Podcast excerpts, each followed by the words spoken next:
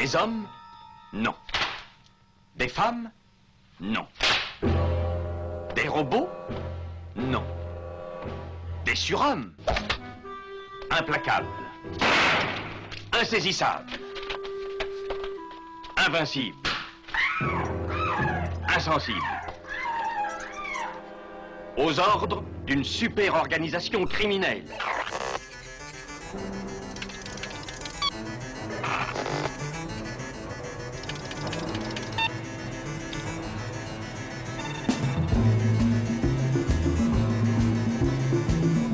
Rien n'est impossible pour... Culture prohibée. Bienvenue pour ce nouvel épisode de Culture Prohibée. Culture Prohibée, c'est l'émission hebdomadaire de la culture panette du Ciboulot, animée par l'équipe des films de la Gorgone. Pour en savoir plus, rendez-vous sur le site www.lesfilmsdelagorgone.fr. Nos précédentes émissions déjà diffusées sur cette antenne sont disponibles sur Deezer, iTunes, PodCloud et Spotify. Culture Prohibée, c'est aussi un profil Facebook et un blog, culture-prohibée.blogspot.com. Officers there discovered what appeared to be a grisly work of art the remains of a badly decomposed body wired to a large monument. A second body was found in a ditch near the perimeter of the cemetery. Subsequent investigation has revealed at least a dozen empty crypts, and it's feared more will turn up as the probe continues. Deputies report that in some instances, only parts of a corpse had been removed. The head, or in some cases, the extremities removed, the remainder of the corpse left intact. Evidence indicates the robberies have occurred over a period of time. Sheriff Jesus Maldonado refused to give details in the ghoulish case and said only that he did have strong evidence linking the crime to elements outside the state. Area residents have reportedly converged on the cemetery, fearing the remains of relatives have been removed. No suspects are in custody as the investigation at the scene continues. Au sommaire aujourd'hui, la suite et la fin de notre voyage dans l'univers de la saga Massacre à la tronçonneuse. Nous serons en compagnie de Julien Cévéon, auteur de Massacre à la tronçonneuse 1974-2017, une odyssée horrifique parue chez Exploitation. Vous pourrez entendre également le regretté Toby Hooper, réalisateur des deux premiers volets de la série Maxime Lachaud, auteur de Redneck Movies Ruralité et Dégénérescence dans le cinéma américain paru chez Rouge Profond, nos chroniqueurs habituels et habitués, John Ferret, libraire de son état, et Thomas Roland, critique de cinéma un peu dingue, car chaque nuit de pleine lune, rappelez-vous, il se transforme en loup-garou picard.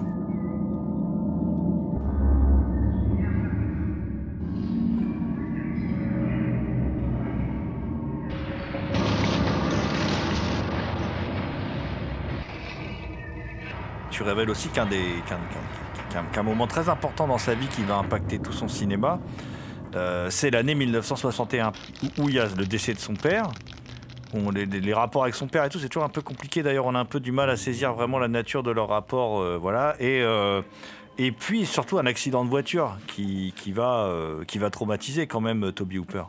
Oui, tout à fait. Bah, alors, je te parlais un petit peu de recherche. Voilà, ce... euh, j'ai découvert assez tôt, en travaillant sur le film, qu'il y avait eu un accident dans la vie de, de Hooper, dans sa jeunesse. Ensuite, il m'a fallu deux ans de recherche pour réussir à trouver exactement quel accident, ce qu'il s'était passé, à quelle date. Donc ça a été, euh, ça a été beaucoup, beaucoup, beaucoup, beaucoup de recherche. Euh, et pour moi, c'était un, fait. Je, savais qu'il y avait eu quelque chose. Le truc après, c'est qu'on ne peut pas se contenter euh, dans, dans un travail comme ça, historique, factuel, on peut pas se contenter de dire voilà, il y a eu un accident, qu'il y a eu après les effets si j'avais pas eu euh, euh, si j'avais pas eu cette preuve concrète en fait concernant cet accident, je pense que ça aurait été euh, différent dans la, la, façon d'aborder de- le film et d'aborder plus globalement le livre. Et et voilà, oui, il y a ce- ce- ce- cet accident pour moi qui est euh, essentiel pour comprendre euh, euh, le film à venir. Il, en parle hein, d'ailleurs, la, façon dont certains personnages meurent dans le film, les histoires de, euh, euh, de tremblements, c'est quelque chose qui vient directement de cet accident-là. Et c'est- quelque chose qui l'a euh, profondément euh, marqué, traumatisé, je, ne sais pas à, à quel point, mais en tout cas qui, qui a laissé une marque indélébile sur lui en tant qu'être humain, mais aussi, je pense, en tant que cinéaste. C'est vrai que ça explique aussi l'étrange atmosphère à certaines scènes assez dingues en fait de, Massacre à la tronçonneuse, qui d'ailleurs, d'ailleurs c'est un film euh, qui de par son atmosphère euh, assez, je veux dire cette ambiance assez particulière, s'est attiré, ça c'est un truc sur lequel tu reviens aussi dans le livre, qui s'est attiré pas mal les, foudres de la censure. Alors en France c'est célèbre hein, évidemment, et pourtant c'est un film qui un des moins sanglants euh, voilà, de, la saga, ça c'est sûr. En tout cas, c'est le film le plus prude en matière de, violence euh, de la saga. Tout, à fait, oui, oui. Même en, enfin, en termes de sang, euh, à l'époque, au sein de la production américaine, c'est un film qui est incroyablement terne. J'en parle dans le livre, je parle notamment de Bonnie and Clyde, qui est sorti quelques années auparavant, qui a créé toute, une vague de d'émotions autour de la violence qui était montrée dans le film, effectivement la mise à mort qui était euh, très explicite. Euh, bah, ce qui est euh, paradoxal dans la tronçonneuse, c'est qu'on en voit beaucoup moins, par exemple, que dans que dans Bonnie and Clyde, qu'on voit même beaucoup moins de sang que dans Les Dents de la Mer qui va sortir après. Donc c'est un film étonnamment qui est beaucoup plus mesuré que que ce qui se fait du côté d'Hollywood. Euh, qui est beaucoup plus euh, euh, comment comment dire qui est beaucoup plus soft que le, reste de la production horrifique indépendante qu'elle soit régionale ou qu'elle soit même issue d'Hollywood et pourtant, euh, ben là-dessus, euh, Toby Hooper avait, totalement raison. Il a, eu un coup de génie. Il montre très peu, mais c'est justement en montrant quasiment rien qu'il réussit à créer le, le, le choc visuel qu'est Massacre à la tronçonneuse. Il y a aussi une anecdote incroyable, hein, c'est, l'histoire de Toby Hooper avec ce, ce Toubib qui pour Halloween se découpait, parce qu'on croit que ça vient de Ed Gein, mais visiblement ça viendrait plutôt de là, se découper un masque de chair euh, au moment d'Halloween euh, sur, des cadavres, c'est, totalement flippant quoi. Et, et, quand Toby Hooper en parle, on a l'impression qu'il raconte un truc presque bénin quoi. Voilà quoi. Mais c'est, c'est terrible cette anecdote. Ah mais il parle aussi de parce que ça aussi le sud il y a, y a, une excentricité là-bas. Maxime Lachaud. Il y a un attrait pour l'humour noir, les blagues macabres et tout ça. Et à un moment il me, il me raconte aussi ses, ses parents qui le week-end ils font, alors j'ai pas su le traduire, ils font du funeralizing, c'est-à-dire mm. ils vont dans des funérailles. Qu'on retrouve dans un de ses films récents d'ailleurs. C'est cette histoire de, de cadavres qu'on conserve et tout. Euh, dans, on le retrouve dans cette obsession dans l'un de ses films récents qui s'appelle Mortuary. Ah oui, c'est vrai. Oui. Mais d'ailleurs, euh, il met beaucoup d'anecdotes personnelles, de toute manière, dans tous ses films. Euh, l'histoire de ouais, l'histoire de l'hôtel et tous ses parents ont, tenu un hôtel à une époque. Euh, donc, il y a beaucoup d'obsessions qui reviennent dans toute son œuvre. C'est pour ça qu'elle est vraiment intéressante. Hmm. Même s'il y a des chefs-d'œuvre et des films moins intéressants. Euh, mais euh, je pense vraiment que Toby Hooper, c'est un grand cinéaste. Parce qu'il y a vraiment des obsessions chez lui. Hmm. Et, euh, et, donc pour revenir sur cette histoire, euh, donc ses parents, ils allaient donc dans les juste pour euh, essayer des cercueils. Ils allaient donc aux enterrements, parce qu'il y en a tout le temps évidemment, et donc ils allaient essayer les cercueils, comparer les prix, etc. Et c'était les amusements du week-end. Donc lui, ses parents l'amenaient là, et donc il raconte aussi le traumatisme qu'était cette culture de la musique country. Euh, ce qu'il appelle la musique euh, Tears in the Beer, des larmes dans la bière. Il trouvait cette musique totalement euh, dépressive. Et alors, ce qui est intéressant, c'est que là, dans la version qui a été retravaillée au niveau du son, alors il y a des choses bien, il y a des choses pas bien hein, dans la nouvelle version.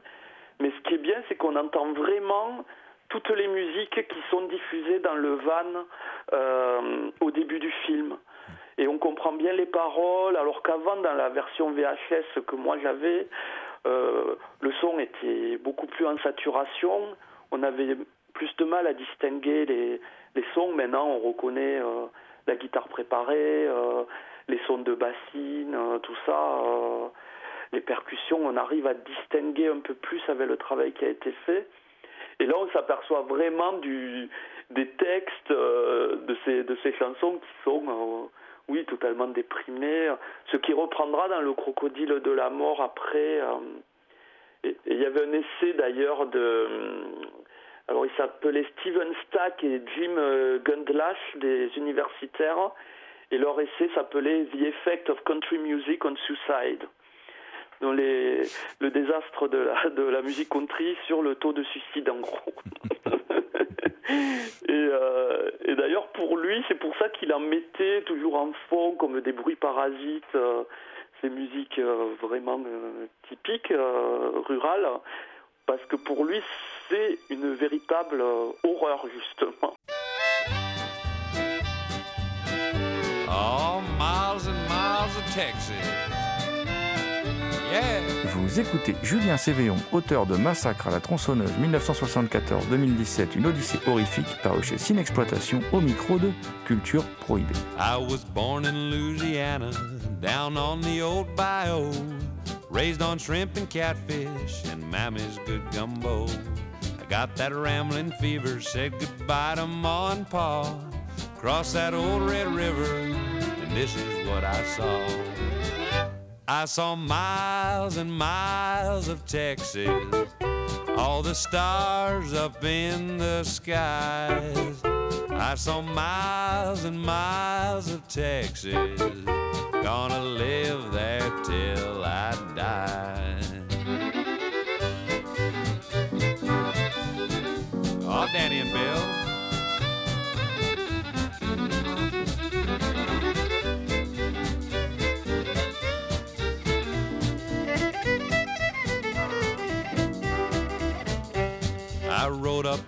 Cowtown, the cradle of the West. Just ask any cowboy, he'll tell you it's the best. I met a Texas beauty, got friendly with her paw. I looked into her big blue eyes, and this is what I saw. I saw miles and miles of Texas, all the stars up in the sky. I saw miles and miles of Texas. Gonna live there till I die.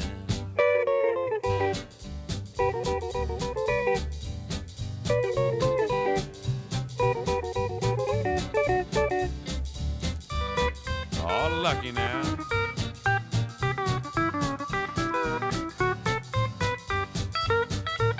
I started taming broncos made every rodeo until I met a rough one. His name was Devil Joe. I grabbed hold of his bridle to ride this old outlaw. He threw me from the saddle, and this is what I saw. I saw miles and miles of Texas, all the stars up in the sky.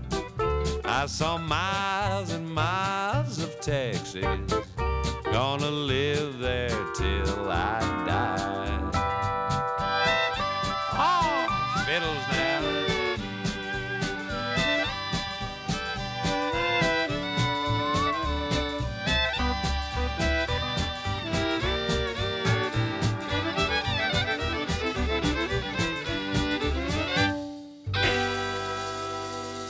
Et avant Massacre, il y a un film aussi où il expérimente pas mal visuellement. Tu en as parlé tout à l'heure, c'est Eggshells. Alors Eggshells, c'est surtout, c'est ça qui est, étonnant, hein, euh, c'est surtout la rencontre avec Kim Henkel quand même. Kim Henkel, c'est un personnage important aussi dans la genèse de Massacre à la tronçonneuse. Oui. Euh, Kim Henkel, c'est un personnage clé dans, dans l'élaboration du film, du scénario. C'est un, homme euh, passionné, qui est marqué aussi. Euh, euh, il a fait son service militaire, qu'il a laissé. Enfin, c'est un sujet à l'époque. On a des témoignages de, de, de, la fin des années 60 euh, dans la presse locale. Bon, c'est quelque chose qu'il veut plus aborder. Euh, c'est quelqu'un qui est fasciné par toute on va dire, un aspect euh, qui va se développer de plus en plus aux États-Unis durant les décennies euh, suivantes, mais qui à l'époque n'est pas forcément très développé. Il a, il a un espèce de, cette fascination pour les tueurs en série. Euh, c'est quelqu'un qui est qui est brillant en termes de d'écriture. Euh, on l'a vu après par rapport aux autres projets qu'il a pu euh, scénariser. Et c'est quelqu'un, hélas, qui va se retrouver un petit peu dépossédé de, son bébé euh, au fil des années et qui va y retourner lui-même dans un quatrième chapitre qu'il va tourner un petit peu, on va dire, forcé, sans, sans être vraiment persuadé qu'il est à sa bonne place là en tant que réalisateur.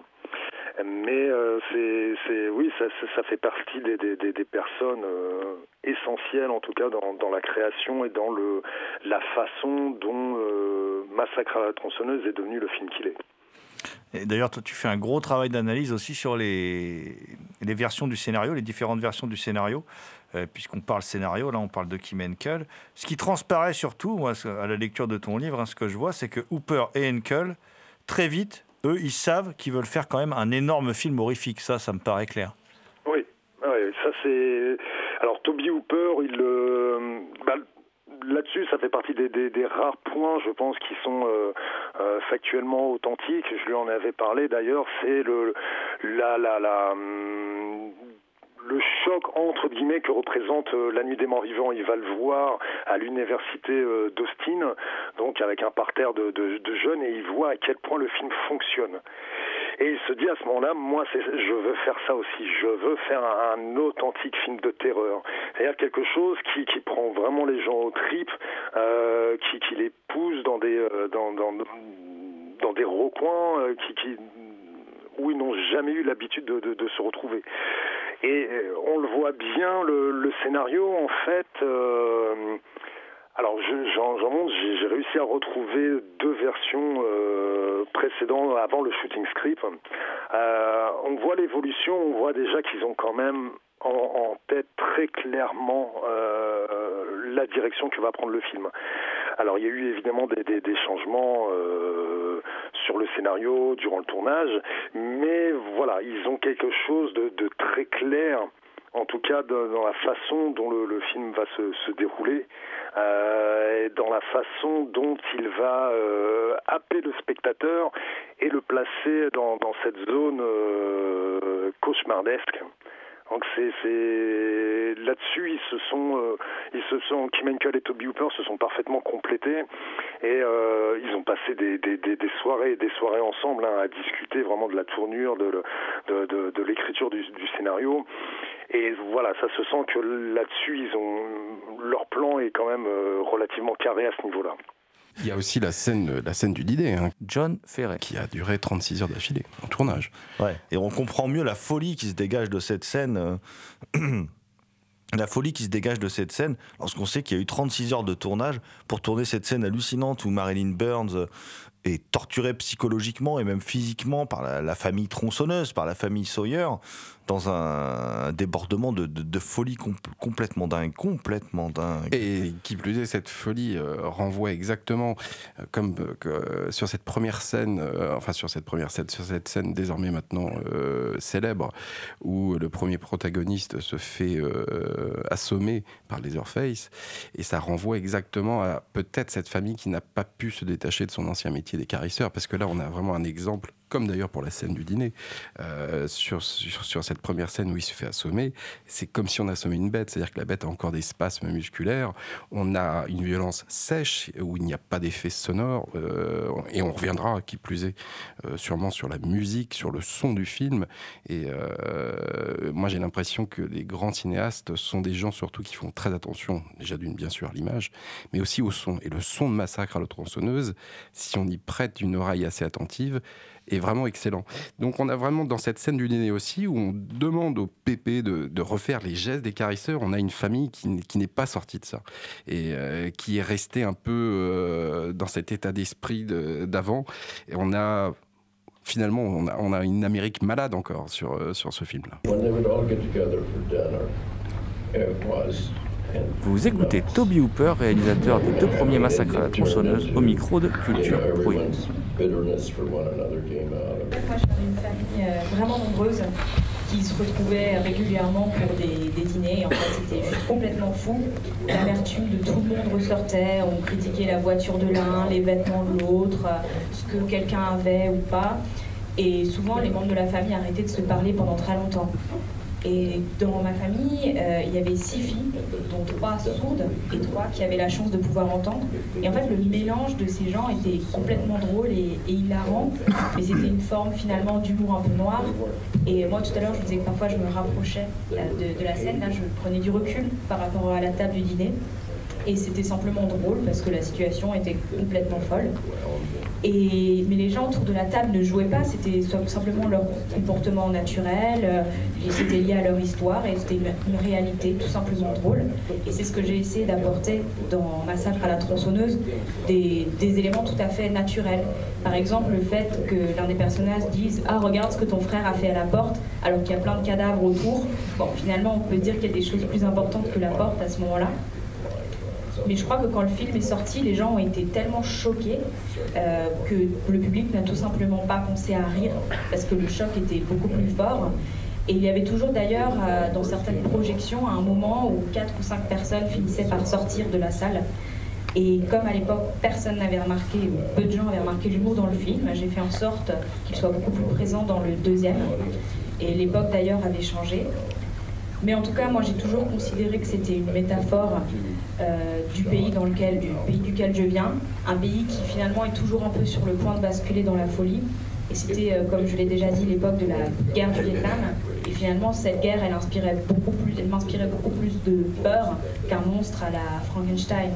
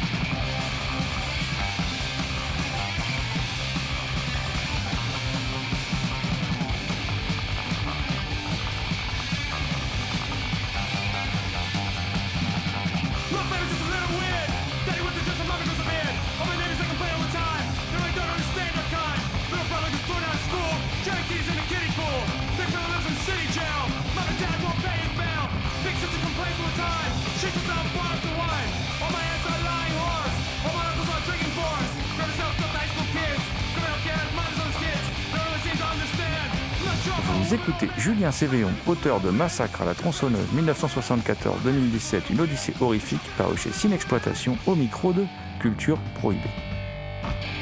Dans ton livre, hein, tu, parles un peu de ce... C'est étonnant par moment, manque de professionnalisme. euh, par exemple, qu'il n'y avait, pas de- boîte pour les bobines, pour pouvoir les, envoyer au labo. Ça paraît quand même assez... euh, assez, assez démentiel, quoi. euh, et c'est- assez étonnant parce qu'en même temps, euh, Hooper euh, était quand même très professionnel parce que, par exemple, tu expliques aussi qu'il n'a pas tourné de passage non conservé au montage, donc que quand même, il, donc il devait avoir un découpage très travaillé et tout ça. C'est quand même assez, assez étrange ce paradoxe entre, d'un côté, une certaine forme d'amateurisme et de l'autre côté, un cinéaste qui sait vraiment ce qu'il veut et qui fait un film euh, qui tourne au cordeau, qui gaspille pas un mètre de pellicule, quoi.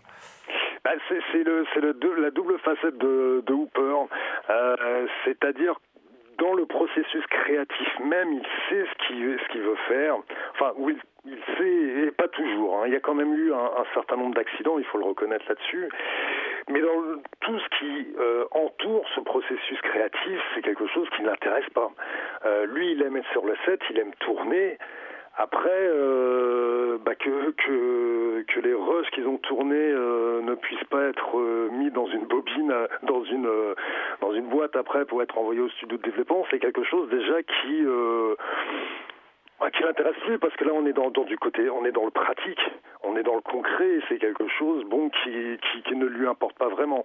Lui, c'est vraiment le processus créatif qui est euh, essentiel euh, à son plaisir et à, sa passion pour le cinéma. And the reaction to him uh, did not the apron on and uh, uh. Um, and in fact, I tried not to let them see him at all. And, and, and, and, and, and, the, and the reason for this was to, to create an animosity, to create a tension. J'avais certaines astuces techniques, par exemple, je n'ai pas, euh, je n'ai pas permis les autres deux autres de voir le tablier qu'il portait et pas du tout son visage, pas du tout le masque. En fait, je voulais pas du tout qu'il le voie. Tu reviens aussi dans le livre sur euh, quelque chose qui est rarement évoqué euh, et qui pourtant est très importante, c'est la bande son et la bande originale du film. Euh, voilà, je distingue les deux, mais enfin, et la bande originale qui est, qui est travaillée avec Wayne Bell, parce que cette bande originale, on oublie à quel point, en termes music- musicaux, c'est quelque chose d'avant-gardiste, d'assez exceptionnel en fait. Ah, tout à fait, oui, oui. Bah, là, on est. c'est quelque chose qui n'a jamais été fait euh, dans le cadre d'un long métrage euh, de fiction. Alors, euh, ce, qui est, assez intéressant, c'est que Toby Hooper et Wayne Bell travaillent dans ce qu'on appelle le, le- le- la musique bruitiste ou.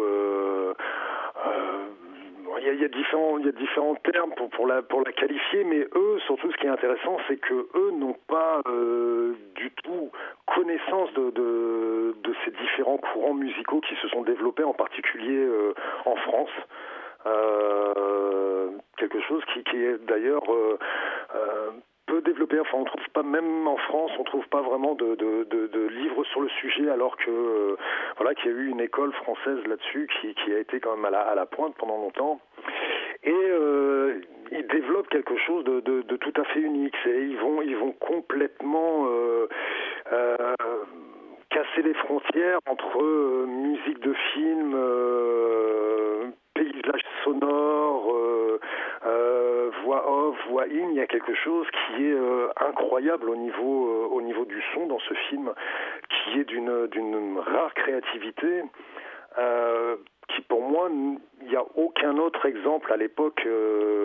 voilà, il faut tu, tu- plus tu vas avancer dans le temps, plus tu vas voir des, des films comme ça qui vont être abordés de manière euh, euh, beaucoup plus complexe en termes de, de, de- de création euh, euh, audio.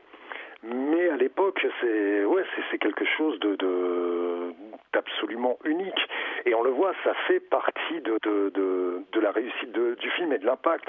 D'ailleurs, euh, le film, on le perçoit d'abord non pas par des images, mais on le perçoit d'abord par le son. Et c'est quelque chose d'essentiel dans la, dans la réussite du, du, du, du climat de tension, de, de, de peur euh, que Toby Hooper a, a, a cherché à développer. Là-dessus, c'était quelque chose qui était aussi parfaitement euh, euh, dans sa tête, qui était parfaitement, euh, parfaitement clair. Il fallait passer par le son, il fallait passer par cet aspect pour réussir à donner à, à son film euh, cette... euh, cette, qualité euh, très particulière. Alors, pour, un peu euh, avancer aussi dans, le livre, tu as aussi, il y, a- quelques entretiens dans le livre qui, figurent en, fin d'ouvrage. Et dans l'entretien que tu as eu avec Toby Hooper, il te dit quelque chose. C'est sur le ton de l'humour. Il te dit qu'il ne, ne, compre- ne pas comprendre que les gens ne croient pas aux ovnis et aux fantômes alors qu'ils croient en Dieu.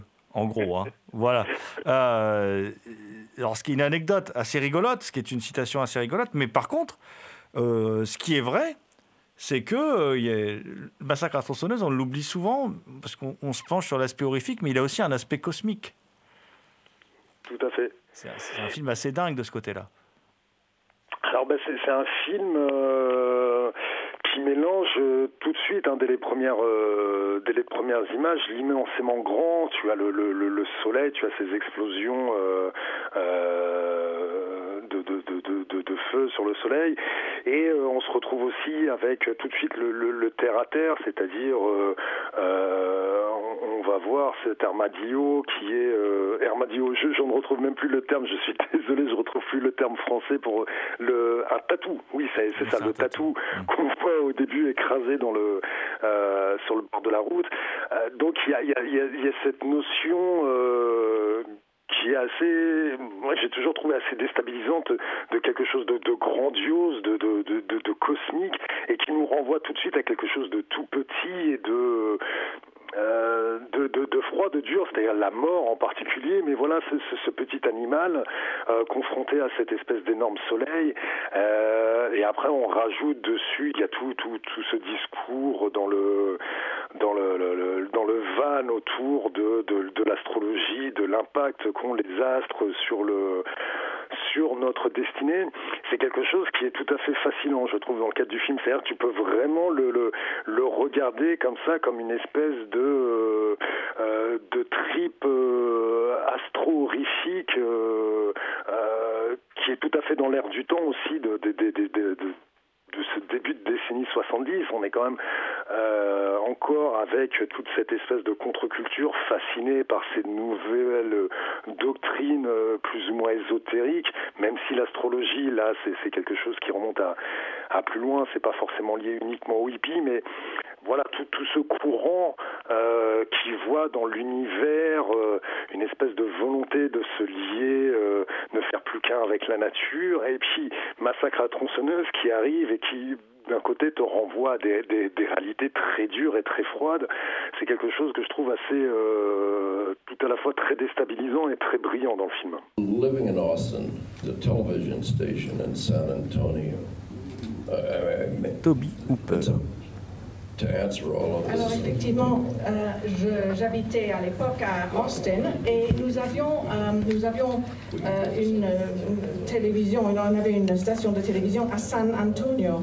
Et en, en fait, il voyait, on voyait les informations et, et surtout par les images. Mais je ne peux pas vraiment vous parler pour répondre en, en toute, enfin, toute longueur à toutes vos questions. Je vais vous en parler en images, autrement on serait là toute la nuit. Mais on avait les infos tous les soirs à 18h.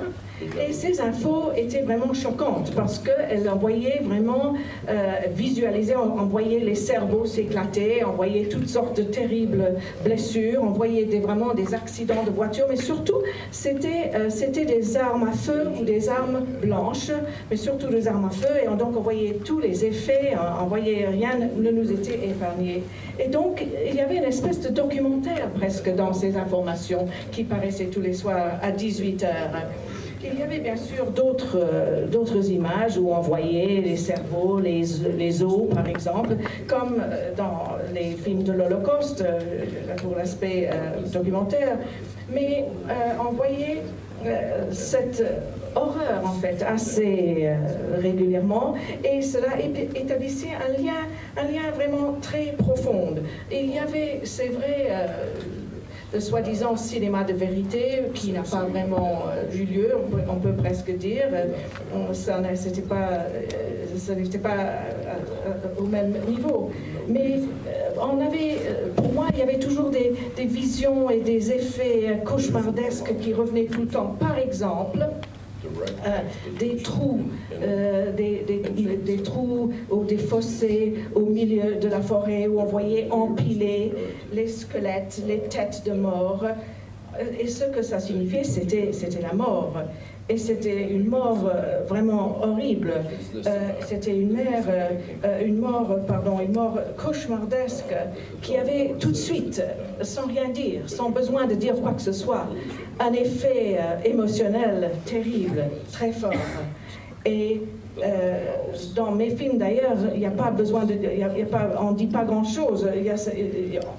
c'est- c'est- on voit déjà les, aspects qui s'empilent les uns sur les autres. Il n'y a pas beaucoup d'exposition euh, dans euh, Tronçonneuse, par exemple. On voit les différentes couches, les couches de, la narration qui, s'empilent. Il y a peut-être euh, une suggestion de cannibalisme, mais ce n'est pas du tout explicite dans le film. Mais on doit quand même se poser la question de qu'est-ce qui se passe dans cette maison. Et on voit bien que c'est la mort qui se passe dans cette maison. Et euh, il y a certaines pratiques qui sont peut-être im- implicites.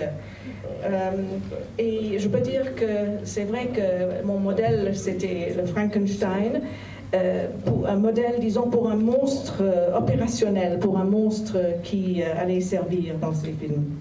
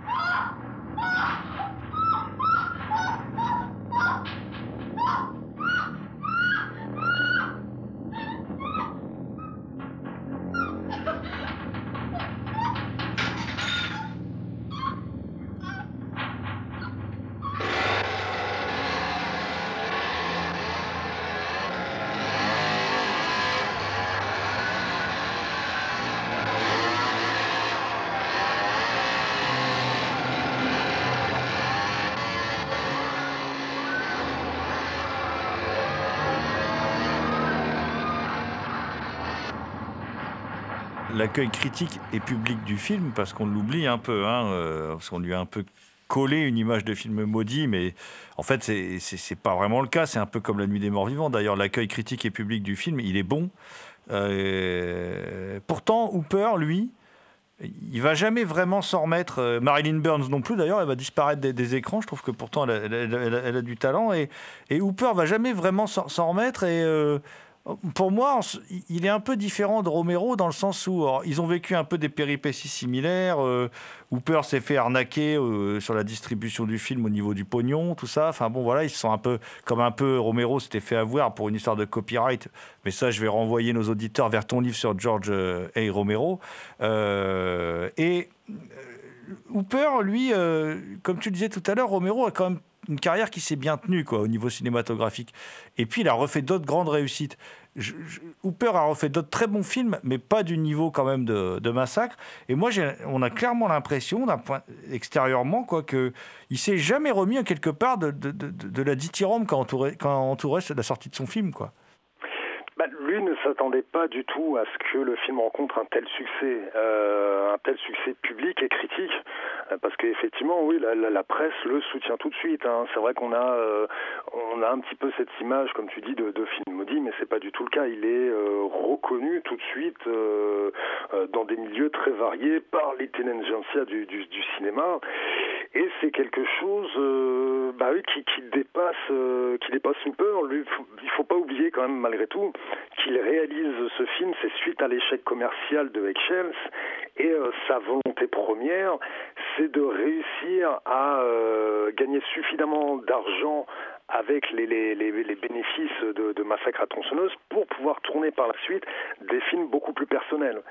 Euh, en ça, il est très, euh, très, très proche de Georges Romero, qui lui tourne la, nuit des morts vivants de, la, même manière. C'est pour pouvoir tourner après des, projets personnels.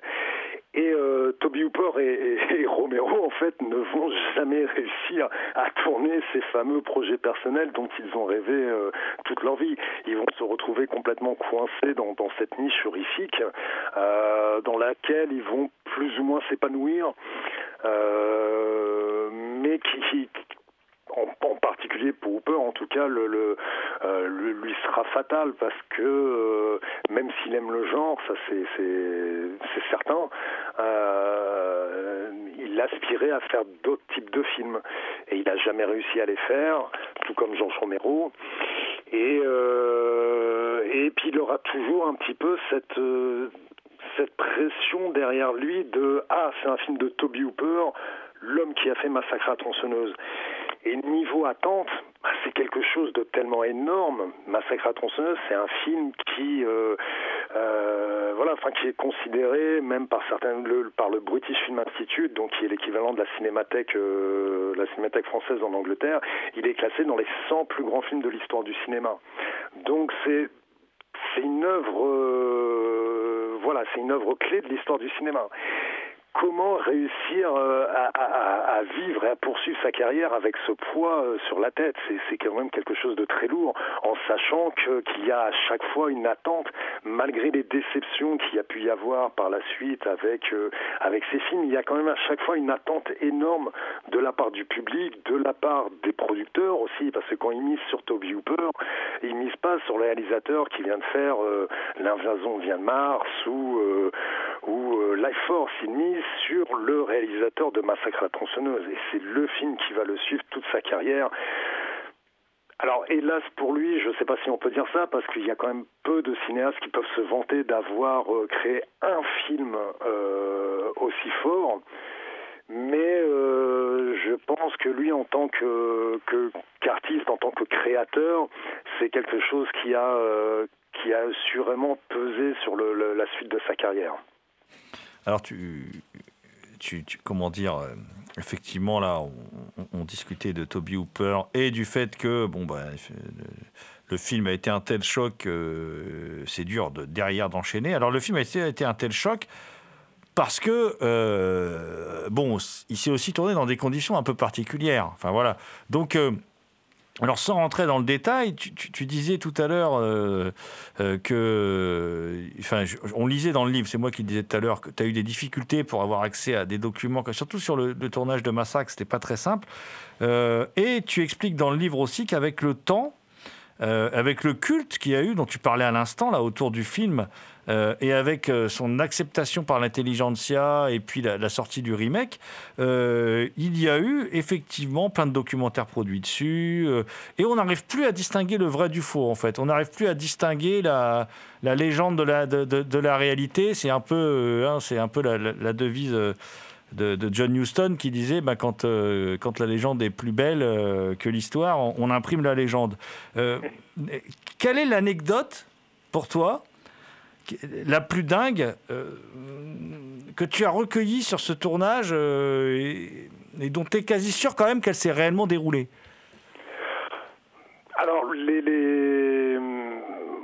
Évidemment, il y a l'anecdote, tout le monde connaît ça, le, tournage. Le seul point factuel sûr à 100% qui est euh, reconnu par tous ceux que j'ai interviewés, euh, par euh, voilà les, toutes premières interviews qui ont lieu en, en, en 75, 76, c'est la scène du, tournage du dîner.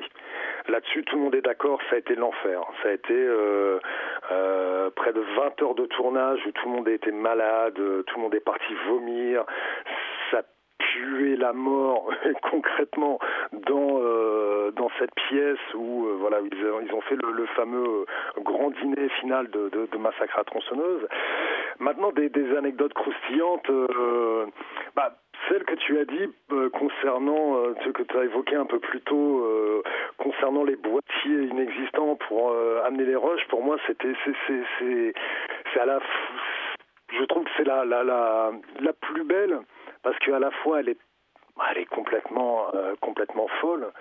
Euh, comment on peut se retrouver comme ça avec euh, avec des rushs de, de, de films sans boîte pour les placer? C'est quelque chose qui est complètement fou. Euh, mais d'une autre façon, ça ça représente tellement la façon dont Hooper et toutes ses troupes abordent le film, c'est-à-dire il y a ce côté, euh, ce côté jeune, euh, tu vois, de, jeunes fous qui ont envie de faire ce film et qui le font coûte que coûte et puis qui oublient tout le côté, euh, tout le côté pratique, tout le côté euh, euh, factuel. Voilà, pour moi, c'est une anecdote que que, j'aime beaucoup.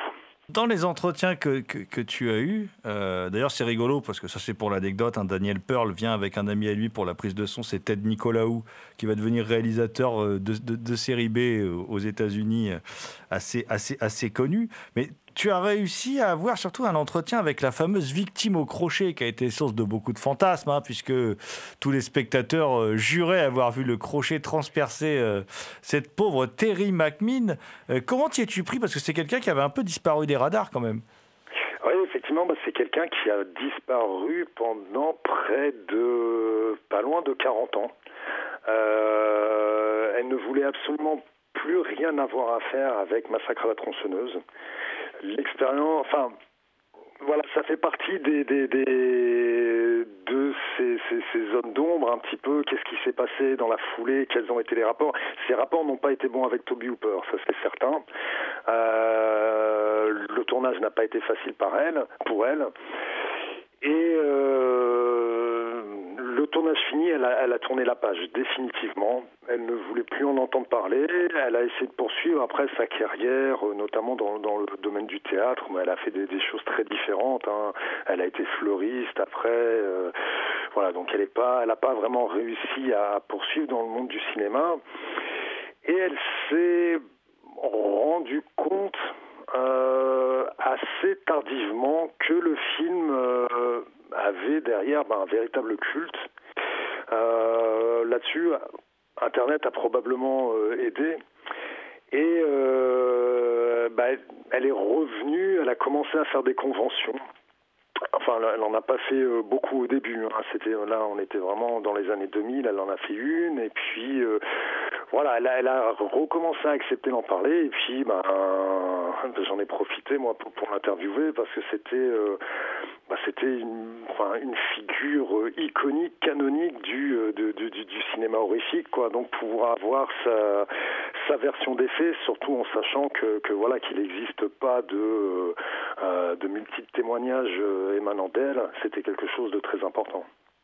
Alors pour, pour conclure, parce qu'il faut bien conclure un moment ou un autre, j'ai envie de te, poser la, question euh, suivante. C'est à quand le tome 2 donc? Parce que là, tu nous as fait un peu saliver. Et puis, celui-là est tellement énorme sur un seul film, on se demande comment tu vas faire tenir tous les autres dans le tome 2. Bah écoute, le, tome 2, il est prévu pour le 1er juin. Euh, il traitera des sept films suivants avec euh, bah, ce- ce- ce- cette même approche, c'est-à-dire euh, historique, où j'ai cherché vraiment à me plonger pour chacun des films dans le, travail de production, de création et de distribution, en basant. Là, ça a été beaucoup plus facile pour le, reste de la franchise, parce que, enfin beaucoup plus facile entre guillemets, euh, parce qu'il existait beaucoup plus de, documents factuels liés à la production de ces films. Euh, dès le deuxième film, c'est la Canon qui est derrière, donc euh, voilà, la Canon ne tournait pas euh, à la rage des films sans avoir euh, euh, des, feuilles de tournage, des feuilles de présence. Donc il y a des documents. Après, le, le, problème, ça reste toujours de mettre la main sur ces documents.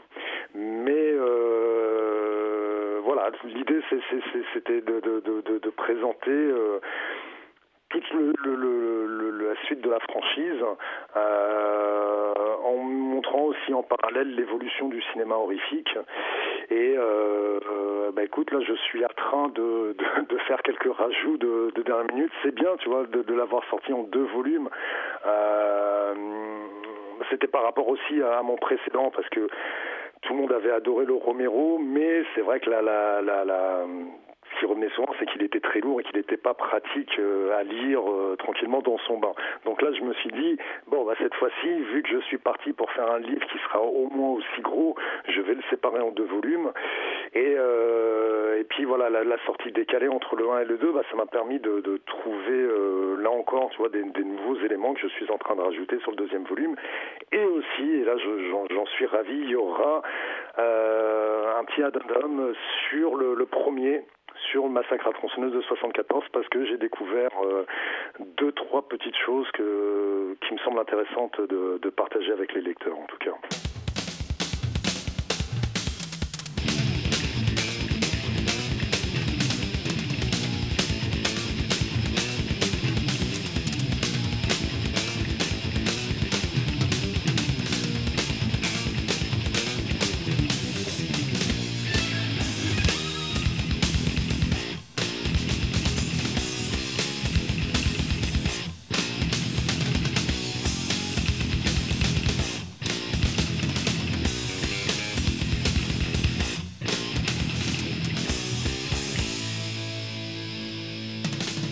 C'était Culture Prohibée, une émission réalisée en partenariat avec Radiographite, graphite.net. Toutes les réponses à vos questions sont sur le profil Facebook et le blog de l'émission culture-prohibée.blogspot.com.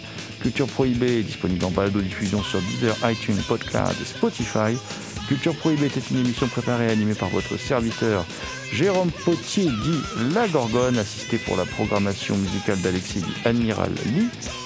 Une émission animée avec John Ferret, le, libraire fou, Thomas Roland dit le loup-garou Picard, and the last but not the least, je veux bien sûr parler de Léo Magnien à la technique. Salut les gens, à la prochaine